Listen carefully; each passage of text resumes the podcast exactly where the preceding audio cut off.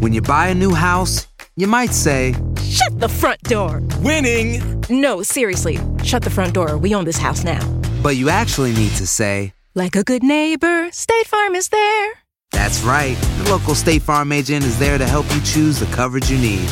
Welcome to my crib. no one says that anymore, but I don't care.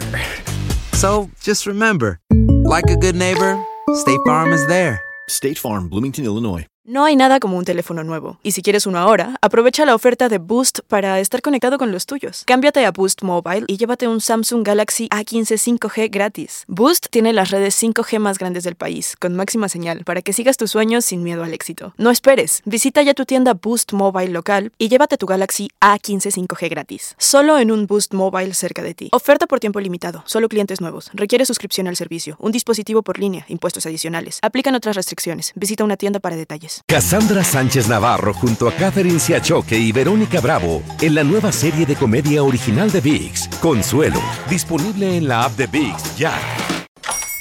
Hola, buenos días, mi pana. Buenos días, bienvenido a Sherwin Williams. ¡Ey! ¿Qué onda, compadre?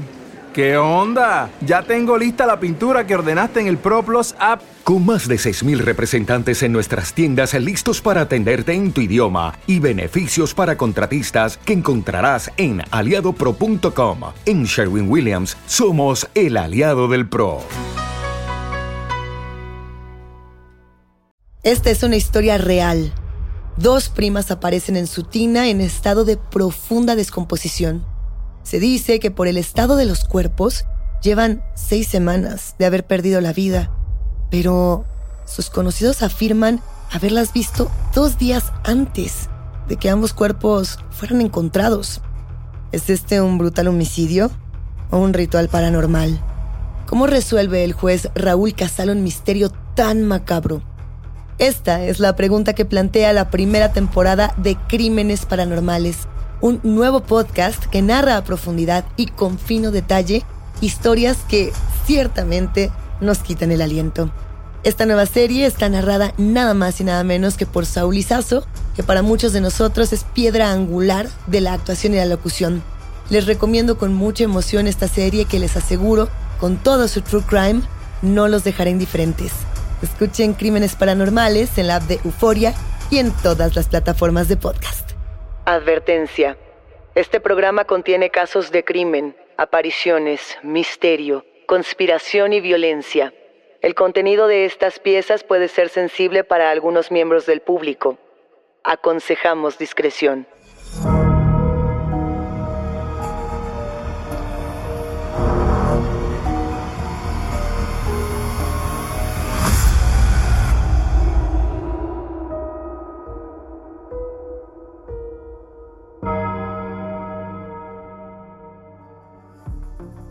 Saludos enigmáticos, bienvenidas, bienvenidos a esta conversación con nuestros especialistas en misterio. Los invitamos a seguirnos en nuestras redes sociales, Instagram y Facebook, porque hoy vamos a compartir con ustedes la historia del criminal más buscado de Argentina.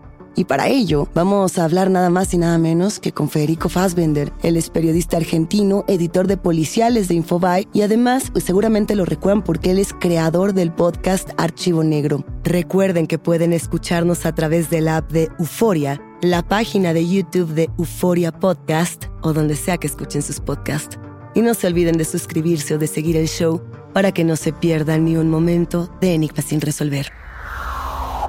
Este caso parece salido de la cinematografía argentina o inclusive yo me atrevería a decir enigmáticos de un western. Y sin embargo, lo que están a punto de escuchar es absolutamente real. Lo consideraron en su momento el criminal más buscado de Argentina y para muchos el más temido por muchas razones. Su nombre, y lo han dicho los periodistas en esta región, despierta esta mezcla de temor profundo y de reverencia entre los conocedores de la AMPA argentina. Él es Martín Espiace, mejor conocido como Banana, Martín Banana Espiace. Y hay que comentarles que el periodista argentino Federico Fassbender, editor de Policiales de Infobae y creador del podcast Archivo Negro, pasó muchos años documentando este caso, inclusive tiene una publicación muy importante al respecto y hoy nos va a ayudar a comprender las entrañas del crimen de Argentina antes y después de Martín Banana Espiace. Federico, bienvenido, ¿cómo estás? Muchísimas gracias, Luisa. Gracias, gracias a todos por, uh, por invitarme. Muy feliz de estar aquí. ¿Cómo están ustedes?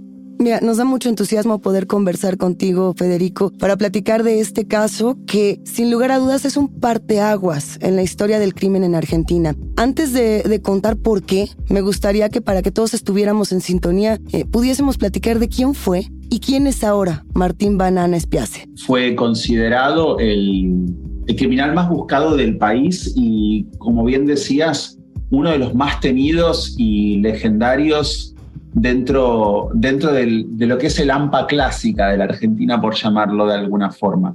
Martín eh, hoy cumple una condena a prisión perpetua por haber sido el ideólogo y el ejecutor de un asalto al Ministerio de Economía de su provincia en el año 2007, donde dos policías fueron asesinados con una ametralladora soviética una SKS, que es la precursora de la Kalashnikov, de la K-47. De todos los miembros de su banda, Martín fue el último en ser detenido.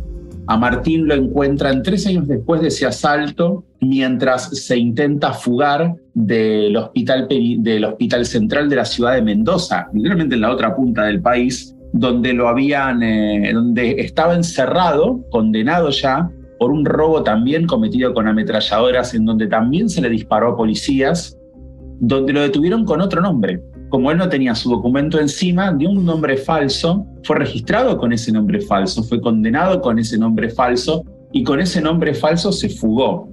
Intenta fugarse golpeando un penitenciario y corriendo por la ciudad de Mendoza, se lanza a un canal, a un canal de desagote de inundaciones que eran 5 metros en caída libre hacia un canal seco de hormigón armado, no tenía agua y se podría haber muerto, pero sobrevive. La, la policía de Mendoza y los bomberos lo, lo retiran en una camilla cruzada con hierros como una especie de celda, de celda móvil y un fotógrafo del diario Los Andes le toma una fotografía.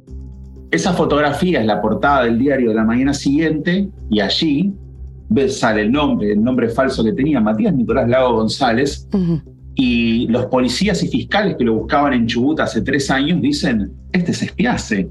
Entonces lo requieren de vuelta, lo condenan a perpetua finalmente, y de ahí lo trasladan a la cárcel de Ceiza, que es probablemente la cárcel más famosa de la Argentina. Espiace se fuga de esa cárcel en el año 2013 con una serie de detenidos muy pesados, entre ellos eh, Tiago Jiménez, eh, miembro del primero comando de la capital, una, banda criminal de la Triple Frontera que no, no, hace falta presentarla, son uno de los mayores agentes de la violencia en el Cono Sur en la actualidad. Mario Bañera, un especialista en, en asaltos a blindados, y aquí estaba en esta fuga Martín, una fuga que ha sido netamente polémica, que ha costado la decapitación del servicio penitenciario en su momento y de todos los prófugos de esa fuga, los ocho que se fueron ese día, eh, Martín es el último en ser encontrado, otra vez el último. Lo encuentra en el año 2017, noviembre de 2017, con una novia 20 años menor, viviendo en un búnker con cámaras que se había construido en el campo en Mendoza, con más de 20 armas pesadas, más de 20 plantas de marihuana que eran palmeras, y debajo de un canil con perros que tenía, tenía más de 20, 20 tiras de explosivo plástico, un explosivo plástico usado para minería que se llamaba gelignita, con todo el material para detonarlo. Por esto fue nuevamente condenado, le dieron 13 años. Hoy Martín sigue en la cárcel y Martín eh, captó mi atención y llevé adelante una investigación de más de casi cuatro años en el libro que puedo considerarme básicamente el biógrafo de Martín. Y llevamos adelante esta investigación con esta pregunta, ¿qué significa Martín para la historia del el delito? ¿Qué, ¿Qué, representa? Y nos dimos y entendimos que era un hombre eh, literalmente en la frontera de la historia del delito. Es el último es el último clásico. Vos decíamos hace un tiempo que su vida podría ser la de un western. Totalmente, se percibe en, El trono en la sangre esa sensación de, de, la vieja escuela de los criminales, para bien y para mal, ¿no? De decir, eh, nosotros tomamos las armas, pero vamos directamente a, la zona del asalto, a la zona del crimen, no como podría ser actualmente otras redes criminales que lo que hacen es eh, poner, digamos, distintos capos, distintos espacios, un poco como lo que ocurre con el narcotráfico o con otro tipo de de, redes. Esto es muy distinto, Federico. Claro, Martín, Martín nunca, creyó en sicarios. Él fue el sicario. Nunca vio el ataque a control remoto, nunca lo vio por televisión. Él siempre tuvo un arma en la mano y fue al frente. Y ya no, ya no existen criminales así. Es, es, el último de la, es el último que todavía vive con la imagen clásica del criminal argentino. Hay toda una, hay toda una generación, y más una generación, que piensa que el delito el delito pesado, por así decirlo, el delito de grandes asaltos a bancos, robos a, blindados, de robo de dinero en efectivo, de, explosivos, del delito de alto riesgo y de gran violencia, se ve, se ve de esta forma. Martín es el último que lo encarna. Un poco lo que también platicábamos, Federico, es este caso, a pesar de que tiene todos los elementos, digamos, tenemos toda la información, todavía no concluye, todavía hay ciertos pasos eh, a la espera. déjame contarte algo brevemente. Cuando yo conocí el caso de Martín Banana Espiace, fue por, por la fuga que tiene de este, de este penal. Y, justo porque en México resonaba eh, en aquel entonces, eh, esta fuga, si no me equivoco, ocurrió en 2013. Dos años después en México ocurre la fuga de El Chapo Guzmán. Este es algo que te quería preguntar porque en distintas regiones de Latinoamérica la percepción, por ejemplo, que se tiene del Chapo es muy distinta, es muy contrastada para eh, los que lo respetan, los que no, la cárcel, etc. Pero ¿qué pasa con un personaje como Martín Banan Espiace? ¿Tiene este respaldo social o tiene un rechazo social eh, contundente, ¿no? Porque yo también lo ligaría de pronto a esta historia muy de la, de la mafia italiana, o inclusive como el tema de los yakuza, como estos personajes que generan mucha fascinación. Exacto. Martín no, Martín es una categoría en sí mismo y es una categoría muy infrecuente dentro de cómo podríamos tipificar a un ampón, a un, delincuente de alto grado de violencia. Y Martín es un místico.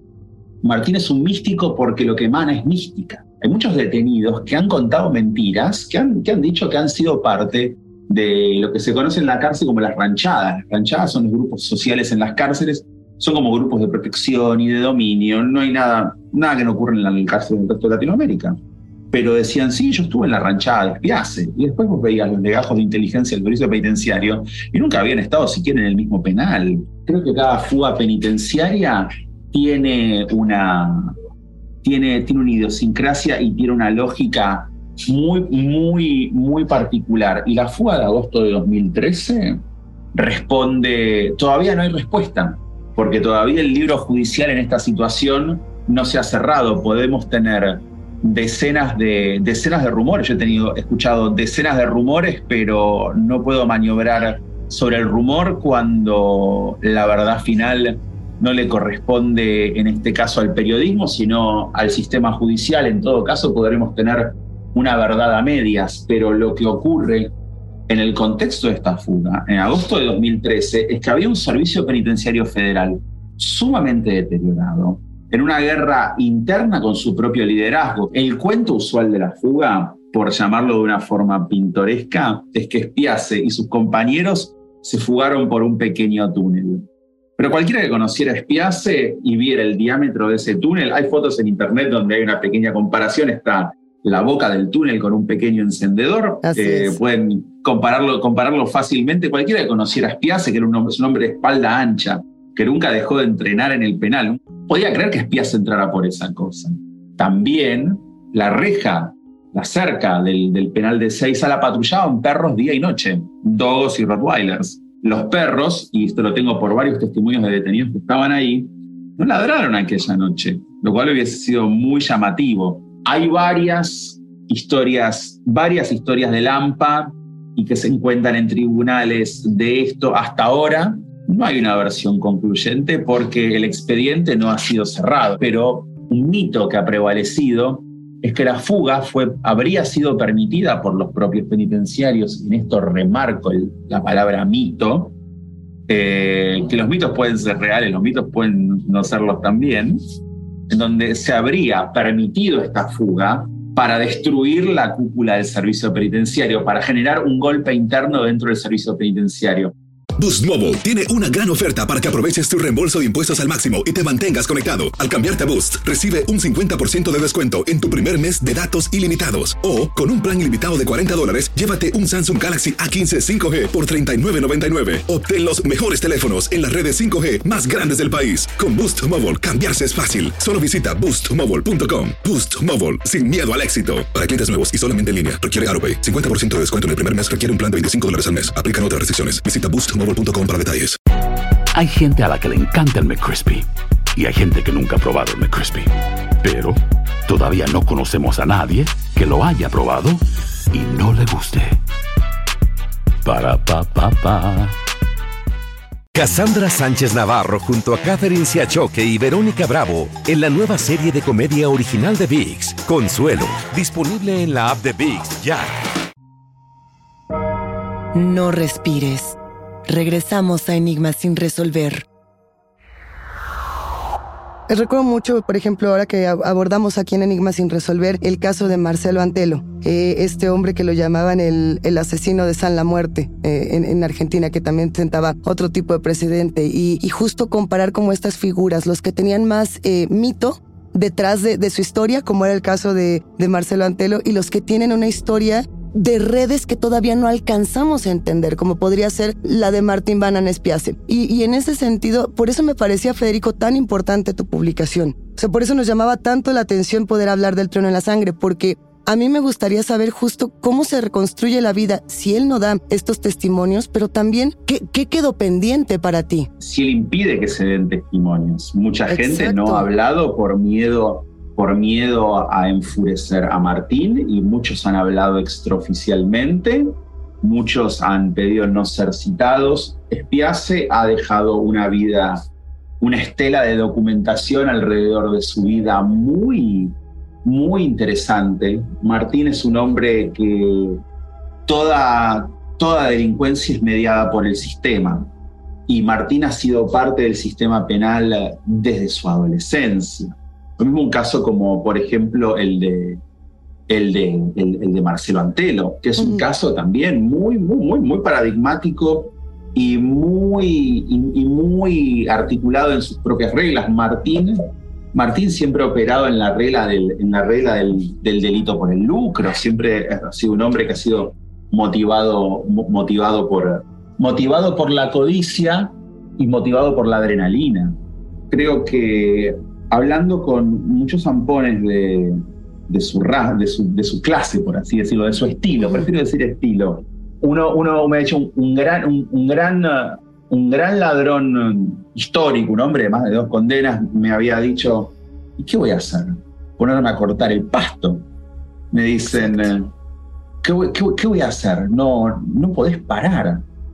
La, la adrenalina que, la, la adrenalina que te provoca esta vida es, es inmensa y es una adrenalina que va a parar el día que me muera o el día que me maten. Creo que hay un, gran elemento en, en, Martín en donde tiene la... No, puedo, no, no, no podría definirlo de una forma psiquiátrica, pericial, sería completamente incorrecto, pero creo que hay, creo que hay un, un real, un real, un real deseo aquí no creo que no, habría, no había otra forma de explicarlo. Reconstruir la vida de Martín básicamente a través de docenas de testimonios, de docenas de expedientes, la vida del hijo de Martín. Esa es la otra, su hijo, sí. Esa es la, esa es la otra gran tragedia. Martín, él tiene el, nombre de Martín Alejandro Aguirre, es el, el segundo hijo de él, él tiene tres hijos. El segundo hijo de él es Martín Alejandro, fue Martín Alejandro Aguirre, tienen la, los, apellidos de. Los, dos primeros hijos tienen el apellido de su madre, Rosa Aguirre, que una mujer de Bahía Blanca que se quitó la vida, se suicidó. Martín cuenta de, cuenta de la historia de. Su, brevemente la historia de su mujer. Martín da una sola entrevista en su vida, a la cual pudo acceder, que fue una evaluación sociológica muy, pero muy, pero muy breve en el contexto del Servicio Penitenciario Federal. Fue la única vez que Martín accedió a responder preguntas de algún tipo. Siempre que él hacía locuciones ante el tribunal de que lo condenó a prisión perpetua, por ejemplo, decía lo que quería y ya. Martín, no, Martín es un hombre que no responde preguntas. Y fui así reconstruyendo su vida y me encontré, por ejemplo, con la historia de su hijo. Eh, Martín Alejandro Hijo murió apuñalado en una cárcel de la provincia de Buenos Aires mientras su padre estaba prófugo por la fuga del penal de Ceiza. Murió apuñalado por el chico que era su mejor amigo, por una cuestión, por una cuestión de celos, de no queda, no, queda, no queda del todo claro, pero Martín tenía, desarrolló una bronca con quien fue finalmente su asesino, era su cómplice de causa. Los dos estaban detenidos por el homicidio de otro chico en el barrio de Bahía Blanca, de donde, de donde, donde, en donde vivían ambos. Martín siempre tuvo una relación muy, muy distante con sus hijos. No pasó años sin, años sin verlos. No los quería recibir en la cárcel, por ejemplo. Si vos veías la lista de visitas en el legajo de Martín en el Servicio Penitenciario Federal, sus hijos no eran parte de las visitas. Estaba su abogada, estaban eh, amigos suyos de, de Treleu, familiares tiene, él siempre fue muy cercano a su madre, fue muy cercano a varias de sus hermanas, pero sus hijos no eran parte de las visitas. Eso, era, eso fue muy loco. No, durante mucho tiempo no conoció a sus nietos. Es un hombre que ha cerrado la narrativa de su vida y se ha, y se ha privado también de una experiencia de vida que es, es universal. Martín vive esta vida y decidió no vivir otra. No, no, vivir la vida de tener a su nieto a UPA en, en la visita de la cárcel. Y Martín, me, me, como te decía anteriormente, me ha enviado un mensaje. Después de cuatro años decidió enviarme un mensaje. Muy breve. ¿Qué te dijo? Sí. No puedo decirlo exactamente, no puedo, no puedo decirlo porque estaría rompiendo la confidencialidad, pero fue algo parecido a una advertencia. ¿Para que dejaras de escribir sobre su vida? No, no.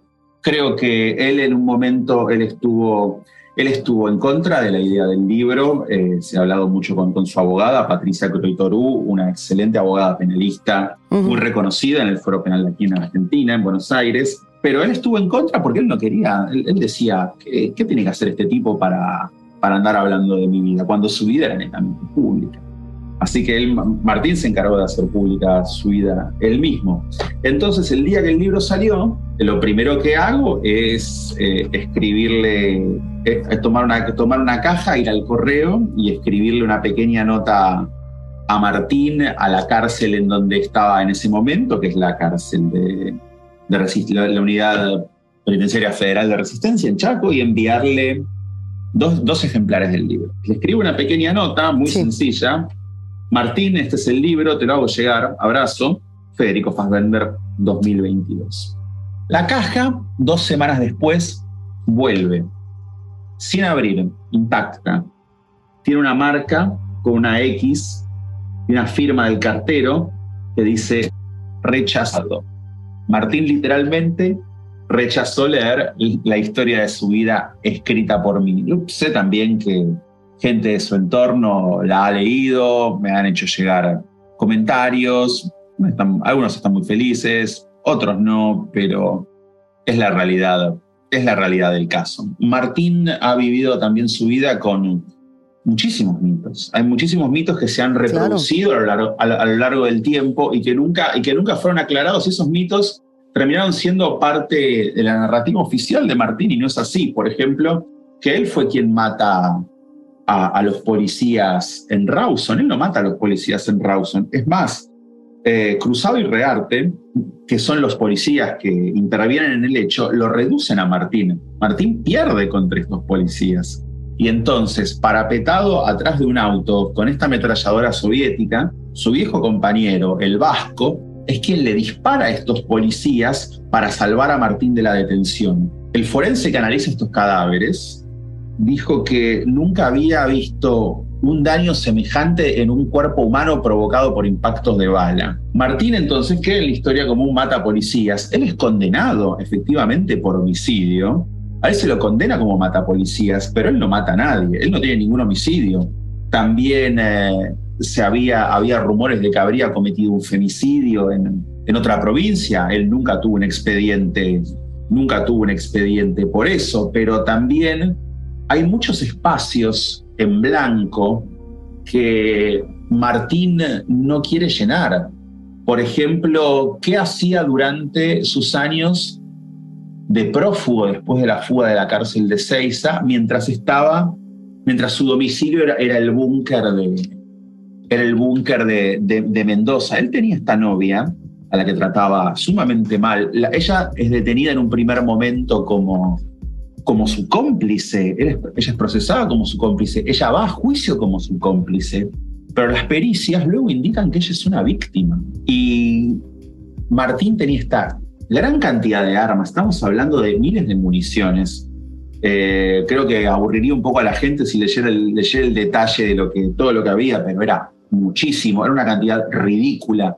eran armas muy, muy caras, no eran armas, no eran armas baratas, no eran, no eran, no eran matarratas, no eran, no eran pistolitas, eran armas de mano, eran todas armas de guerra para empezar el calibre promedio más de 40, eran armas muy pesadas y no son fáciles de conseguir, mucho menos los explosivos plásticos que tenía.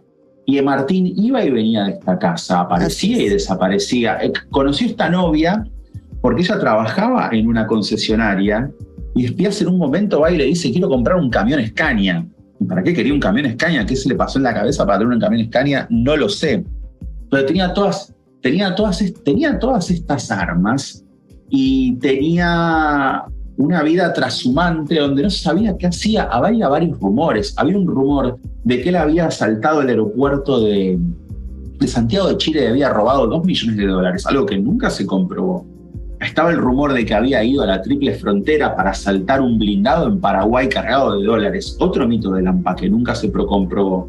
También se decía que tenía plata enterrada en el medio del campo, que tenía una red de criminales que eran leales a él. Y todas estas historias, justo que lo que hacían eh, Federico, es que nosotros sintiéramos que este criminal tenía una reputación todavía más eh, desmedida, todavía más furiosa. Así como, como nos comentabas, que me parece fundamental, tal cual lo decías al inicio de esta conversación, hay un antes y un después en el crimen en Argentina a partir de un personaje como Martín Banana Espiace. Me gustaría también preguntarte ya para despedirnos si hay un antes y un después en tu manera de hacer periodismo.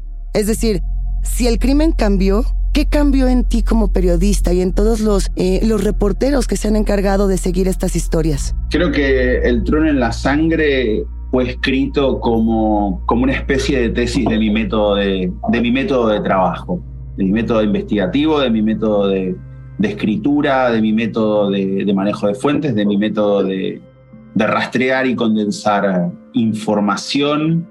Creo que ha sido, es es, muy desafiante. A ver, mi, primera experiencia como periodista fue ser, eh, ser, ser, una especie, una especie de cadete en guardias de fotógrafos paparazzi llevando rollos de película.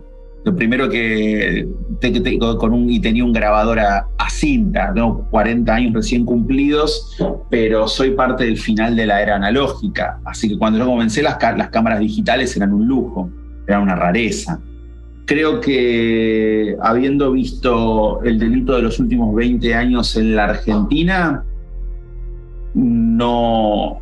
Y, habiéndome especializado y habiéndome. Yo creo que Banana, creo que alguien como Banana es para mí eh, tal vez un, acto, un acto inmenso de nostalgia porque todos los, todos, todos los criminales de los que escribo todos los días de mi vida hace ya una década y media no se parecen a banana. No hablan como banana, no actúan como banana, no tienen sus códigos, no tienen, no tienen sus modismos. Por eso me interesaba plantearlo en, esa, en, ese, en ese último pueblito spaghetti western de la historia, con esos, con esos códigos y con, y con esos movimientos y con esa forma, y con esa forma de proceder y con esa, esa codicia y esa adrenalina y esa, y esa ambición, no, no, hay, no, hay, nadie así.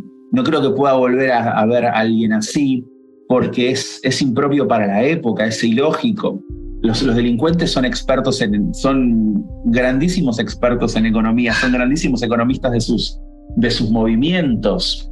Entonces, ¿qué, qué, podría posibilitar que se repita alguien, alguien como Martín en la historia? Me parece, me parece, me parece un... Eh, y es un hombre que vive la misma vida que, que los grandes delincuentes, pero tiene no tiene ni 50 años. Exacto. Tiene un poco más de 45. Su edad es. Su, edad es, siempre, siempre fue muy llamativo para mí lo joven que es en la forma en que se conducía. Y sería, Luis Martín es obsoleto. A ver, siempre va a haber lugar para los artesanales. Pero hoy Martín es obsoleto. Si Martín se queda de la cárcel, ¿para qué trabajaría? Sería sería, sería culata de un sindicato, como decimos en Argentina, sería, sería seguridad de un grupo de sindicalistas, sería sicario de una mafia menor, o lo matarían, podría terminar muerto porque va a encontrar un preso más joven y más loco que él. Loco en el sentido de más desafiante, mucho más agresivo, que sería mm, siempre el tigre más, más viejo pierde ante el tigre más joven. Es, eh, cualquiera que haya visto un documental de National Geographic se va a dar cuenta. Claro. Lo quiero, no quiero usar ejemplos zoológicos con seres humanos, pero la dinámica del, la, dinámica del AMPA y más, que nada la dinámica de la cárcel, Martín depende mucho de las, de las estructuras de poder que genera alrededor de, alrededor de él. Hay como una agenda de contactos que se va pasando y presos de, presos de, digamos, de, su estatura. Así decirlo, Martín no es un tipo petizo tampoco, así que no voy a... De estatura física no, no es un comentario aquí. Eh, se, van, se van nucleando alrededor de, alrededor de él. Yo creo que también es una forma, es una forma de defensa, porque si uno ve las nuevas las estructuras actuales y que realmente realmente me preocupan a mí. Los tipos como, como no me preocupan, a mí me preocupan otras cosas. Me preocupan otras cosas como periodista. Como periodista dedicado no a la nostalgia, sino netamente a la actualidad. Claro. Escribo todos los días de mi vida, 24-7, sobre hechos que suceden aquí y ahora. Y así aprendí a mirar al delito, trabajando encima de él. Yo no escribo, no, no leo libros de no ficción, porque vivo mi vida inmerso en la no ficción. Vivo, vivo mi vida inmerso en algo en algo que es durísimo y que nunca, digo que nunca, nunca, nunca, me ha afectado. Mi primer gran caso fue el asesinato y el intento de violación de una menor de, de edad que fue lanzada a la basura y su cuerpo fue encontrado en una cinta de reciclaje. Y hay que tener mucha, mucha, mucha distancia y mucha, mucha conciencia y mucho, mucho sentido del temple para que esto no te, no te, no te enloquezca, para que esto no te, no te, afecte, no te afecte realmente. Martín no existe en ese mundo. Martín, Martín existe en un, en un lugar detenido en el tiempo, pero, pero el tiempo no espera a nadie. Y además hay algo que, hay algo que es muy, es, una realidad, que la, la vida en la cárcel también termina en, termina en muerte. Los homicidios intracarcelarios son una parte, son una parte de la, de la experiencia penitenciaria. Los presos se matan entre sí. Y yo no diría si el sistema lo considera tolerable o no. En la Argentina no existe la pena de muerte, existe la pena de muerte de facto. Y la pena de muerte, y la pena de, muerte de facto es el homicidio intracarcelario es el homicidio entre detenidos, entre detenidos en donde así el sistema se depura de sus propios, de sus propios terribles. Se pelean entre sí y como se pelean entre sí, no tiene que matarlos el sistema.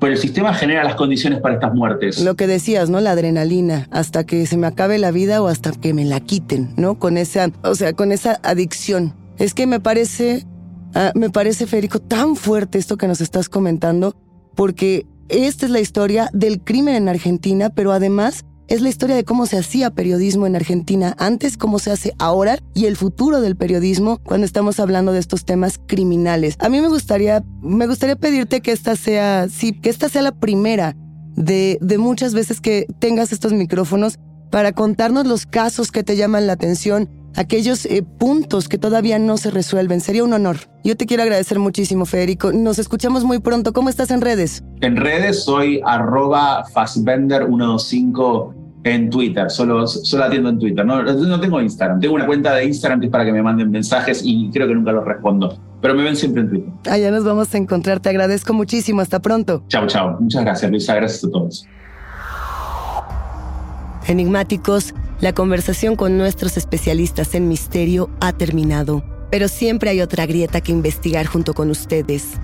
No se olviden de seguirnos en nuestras redes sociales. Nos encuentran a través de Instagram y Facebook. Soy Luisa Iglesias y ha sido un macabro placer compartir con los enigmáticos. Recuerden que pueden escucharnos en la app de Euforia, la página de YouTube de Euforia Podcast o donde sea que escuchen sus podcasts. Denle follow o suscríbanse al show en donde sea que nos escuchen y así no se pierden ni un momento de enigma sin resolver.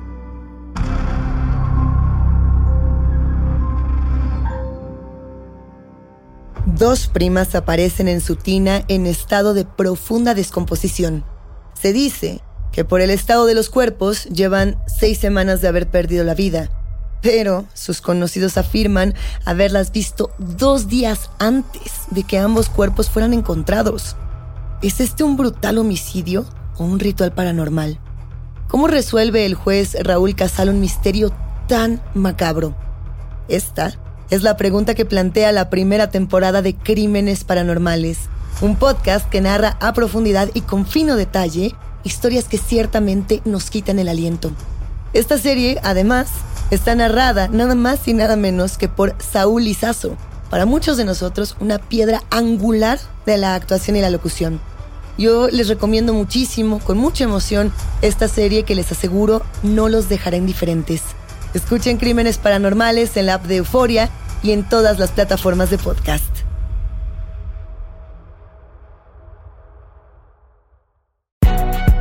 Si no sabes que el Spicy McCrispy tiene Spicy Pepper Sauce en el pan de arriba y en el pan de abajo, ¿qué sabes tú de la vida?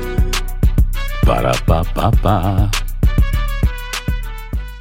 Boost Mobile tiene una gran oferta para que aproveches tu reembolso de impuestos al máximo y te mantengas conectado. Al cambiarte a Boost, recibe un 50% de descuento en tu primer mes de datos ilimitados. O, con un plan ilimitado de 40 dólares, llévate un Samsung Galaxy A15 5G por $39.99. Obtén los mejores teléfonos en las redes 5G más grandes del país. Con Boost Mobile, cambiarse es fácil. Solo visita boostmobile.com. Boost Mobile, sin miedo al éxito. Para clientes nuevos y solamente en línea, requiere AroPay. 50% de descuento en el primer mes requiere un plan de 25 dólares al mes. Aplican otras restricciones. Visita para detalles. Cassandra Sánchez Navarro junto a Catherine Siachoque y Verónica Bravo en la nueva serie de comedia original de VIX, Consuelo, disponible en la app de VIX ya.